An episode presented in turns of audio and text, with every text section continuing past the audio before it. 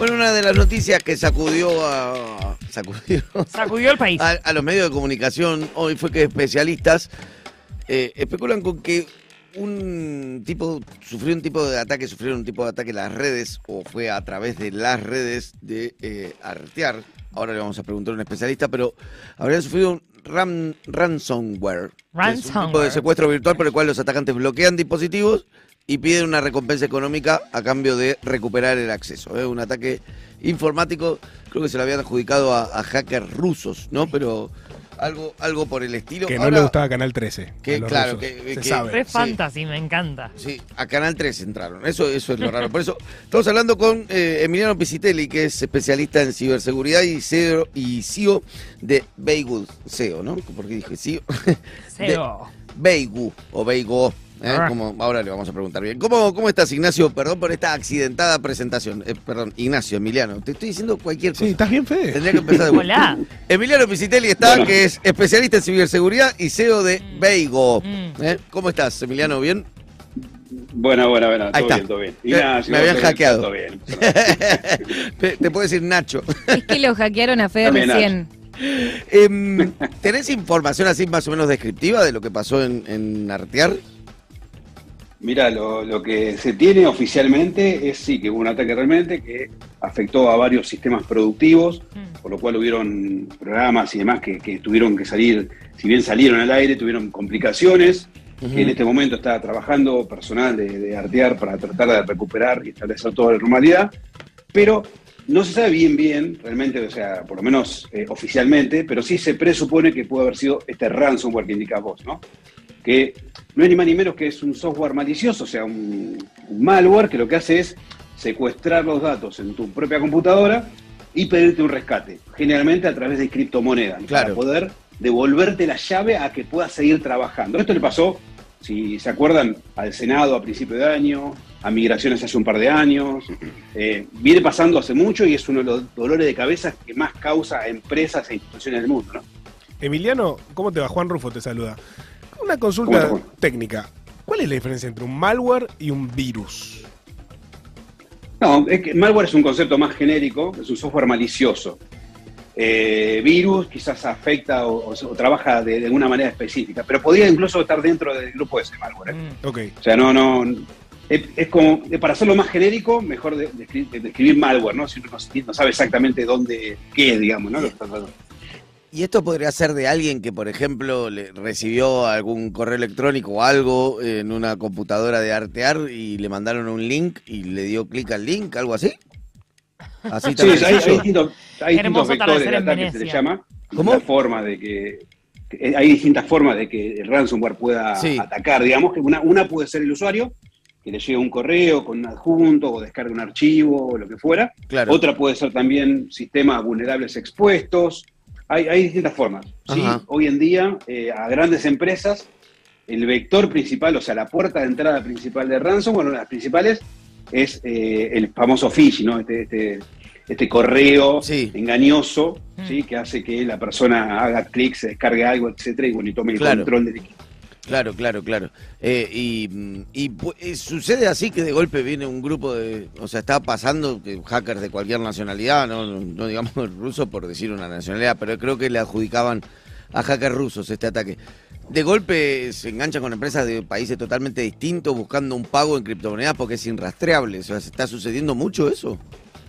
Todo el tiempo, todo el tiempo. Todo el tiempo nosotros eh, vemos, tenemos incluso clientes también que se acercan a nosotros con este tipo de ataques, empresas chicas, medianas, grandes, todo el tiempo. Ahora, eh, lo, lo- también lo, lo llamativo de esto, digamos, lo que fue cambiando, es que además de secuestrar información y no devolverte la llave para que puedas ir trabajando, te roban información. Y Claro. te extorsionan, hay como una doble extorsión. Por un lado, si no pagás, no te va a dar la llave, por lo cual vas a tener tus datos cifrados. Y Claro. por otro lado, si no pagas en 72 horas, supongamos, voy a filtrar toda la información, voy a hacer pública toda la información que te roben. Claro. Mira. Ust- Ustedes en, en Beigu, ahí dijiste que tenías clientes eh, con los que trabajan con esto. O sea, ustedes en Beigu se encargan de ciberseguridad.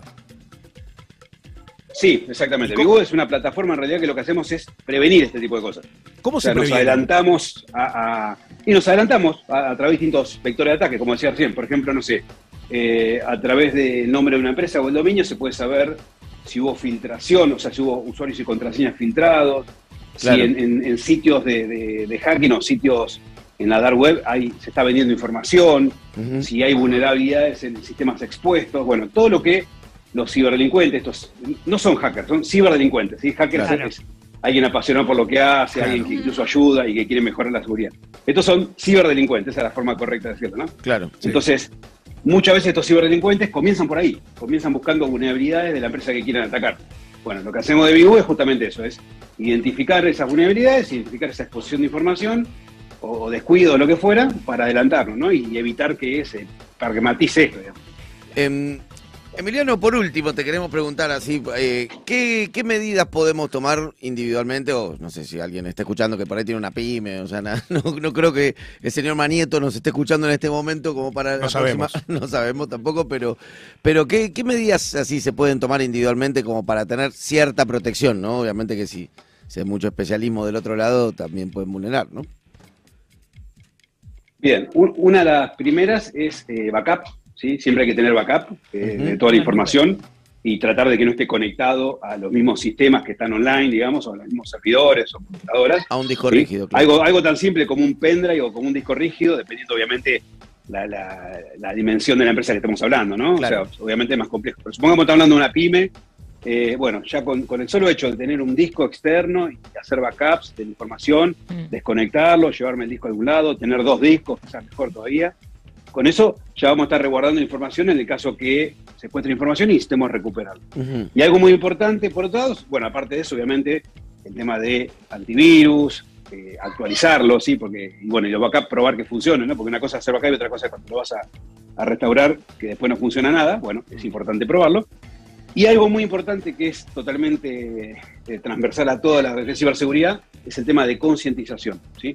Es muy importante concientizar, explicar, mostrar, acompañar a los usuarios a que creen hábitos seguros, ¿no? Porque ya te digo, hoy en día uno de los vectores principales son eh, las personas y si uno no concientiza bien correctamente al usuario, quizás eh, podemos de- de- de dejar de llamarlo el voz más débil de la cadena, como Claro. se le llama, puede ser la primera línea de defensa, puede ser quien se dé cuenta de un ataque. Claro, y Entonces es recontra importante. hábitos seguros, por ejemplo, eh, ¿qué- ¿cuáles pueden ser? ¿cómo Sí, se no abrir, Eh, sí, no, por ejemplo, lo que decíamos recién, no hacer clic en un correo que me en llega un con correo, por verificación en dos ejemplo, pasos, no por ejemplo. Sí, es no descargar archivos, por ejemplo, que desco- de desconocidos si es que no estoy esperando algo. Sí. La verificación en dos pasos para que usuario, contraseña y algo más. Si me roban mi clave, que no puedan acceder tan fácilmente. Claro. ¿sí? Es, básicamente es, es nuestra vida. Yo siempre hago una analogía con la vida física. En nuestra vida física nosotros cuidamos la seguridad y la privacidad. Claro. Pongamos una casa. En una casa le ponemos reja a la ventana, doble cerradura, alarma. ¿Y la privacidad qué hacemos? Le ponemos cortina a la ventana, ¿no? Bueno, lo mismo tenemos que hacer con nuestra vida digital. Tenemos que cuidar la seguridad, que eso se puede configurar muy fácilmente, y la privacidad también. Porque muchas veces tengo configurado en forma segura, pero termino exponiendo mi vida en las redes sociales, ¿no? Claro. Muestro mi familia, muestro mi casa, mis horarios, es un reality show en vivo, Claro. donde le estoy dando un montón de información a los ciberdelincuentes que después van a hacer usar en mi contra. Eh, te hago la última, Emiliano. Eh, dijiste que uno de los, una de las cosas que ustedes hacían en Beigu era entrar a la dark web. A ver si se estaba hablando de, la- de algún tipo de empresa o de los datos, ¿puede ser? Claro, o sea, tenemos, nosotros hemos identificado distintos grupos de, de amenaza, le decimos nosotros, que son eh, sitios de la dark web, eh, canales de Telegram, Discord, bueno, distintos lugares donde se comunican los ciberdelincuentes, se compra, se vende información Sí. eh, y todo este tipo de cosas, está identificado. Entonces ¿Qué? lo que se hace es, la plataforma eh, detecta en el momento que se está hablando de una empresa, de una marca, lo que fuera, automáticamente dice, bueno, mira, acá en este grupo de amenazas se está hablando de vos. Están diciendo que venden información tuya, claro. o bueno. Qué cagazo. Entonces, es, sí, hay, que- hay- hay que desmitificar algo, ¿no? El tema de la dark web Eso te no es ni más ni menos que una parte de la Internet donde uno puede acceder con un software específico. Es, es, o sea, es eso. Y además, algo también que hay que desmitificar es que todo lo que está en la dark no es que es todo ilegal, todo eh, eh, Claro. estafas, engaños. Si bien hay bastante de eso, y quizás es lo que más llama la atención, no es todo. ¿sí? Incluso, mira, hay grupos de periodistas intercambiándose información en forma anónima, hay grupos de, no sé, juegos de rol, hay, bueno, el que quiere Sí. cuidar su privacidad, su anonimato, muchas veces elige este lugar. Claro. Ahora es verdad que te da esa, esa capa de anonimato y privacidad, estos sitios, estos lugares, y los ciberdelincuentes lo aprovechan para hacer sus transacciones y sus ciberdelitos, ¿no? Es medio ciudad gótica virtual, ¿no? ¿Es lo mismo decir dark web que deep web? No, me, me- me encanta eh, eh, porque hacen preguntas muy técnicas. Es de entusiasmo. Estamos, Eh, eh, entusiasta. Ya te despedimos dos veces y seguimos preguntando. Imagínate si nos última. interesa. Sí, no, no, me gusta, me gusta. Me gusta, pero yo siempre trato de, de- de llevarlo al al público en general por la duda para que no se maree la gente. No, escucha. no hay problema. Ahora, te lo digo rápidamente, mira. Sí.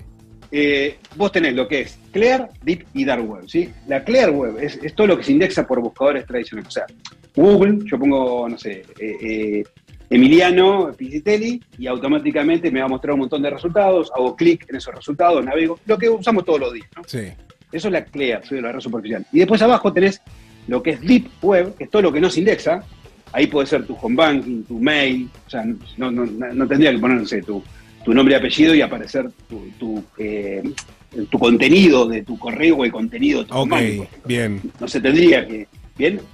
Y un poquito más abajo, porque muchas veces se hace una analogía como un iceberg, digamos, eh, gráficamente, no tiene nada que ver técnicamente, pero gráficamente, sería lo que es la dark web, ¿sí? Que es un lugarcito que es internet, pero se accede con software específico, ¿sí? Hay un montón de tipos de, de dark web, digamos.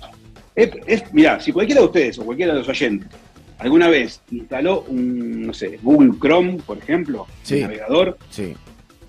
está habilitado para descargar un navegador de la Dark y poder empezar a navegar en la Dark. Así es fácil es, ¿sí?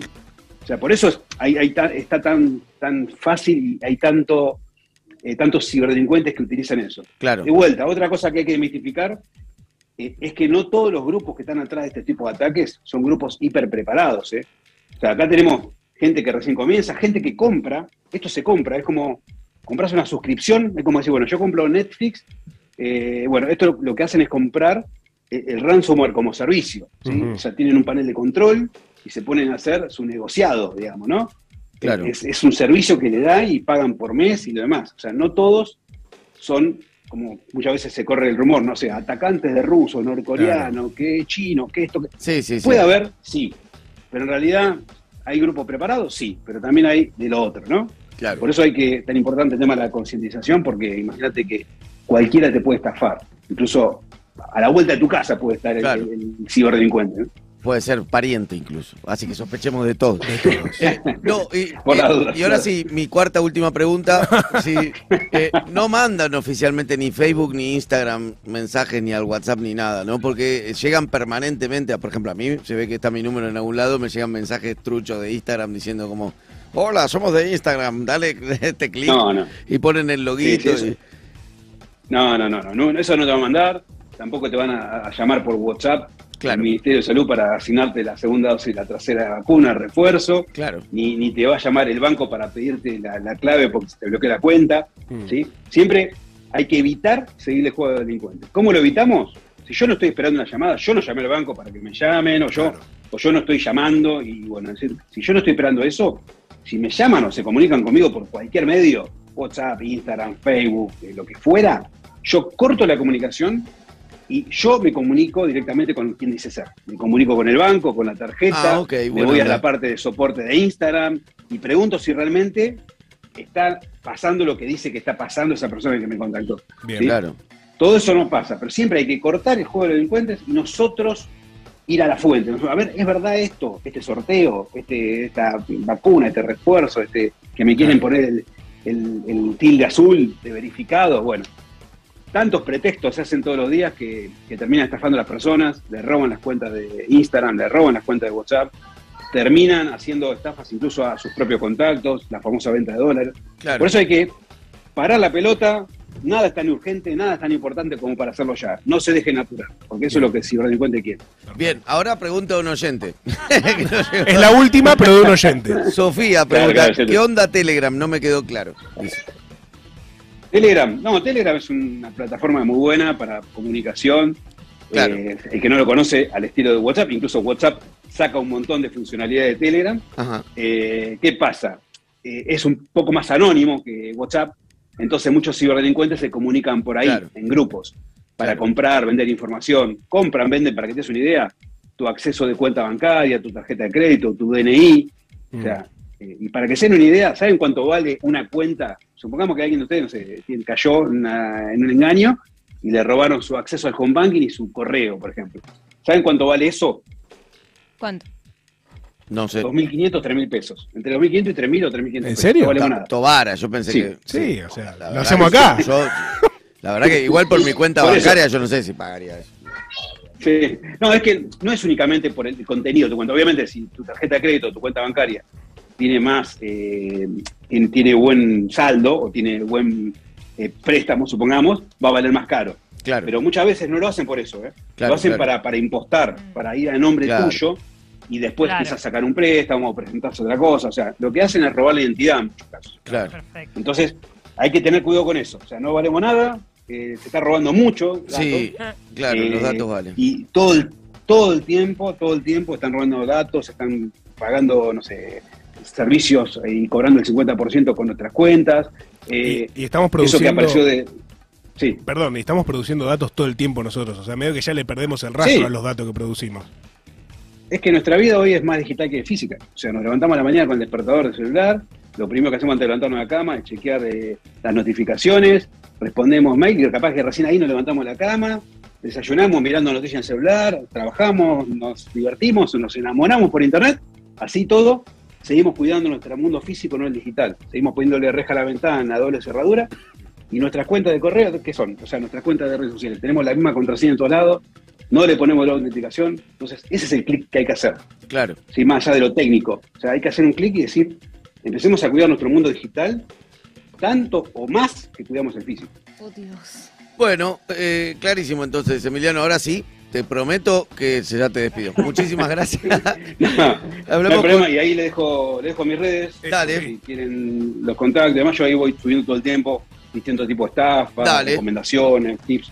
Es Emiliano PX, Emiliano PX en Instagram Sí. o Emiliano X en Twitter. ¿sí? Bueno. Me pueden seguir por ahí y a disposición para que necesiten. Perfecto, especialista en seguridad, en ciberseguridad, Emiliano Pisitelli y CEO de Beigu. eh, se comunicó con Alerta Urgente. Alerta urgente. Sobre las cartas la mesa. Sobre la mesa una cabra. Sobre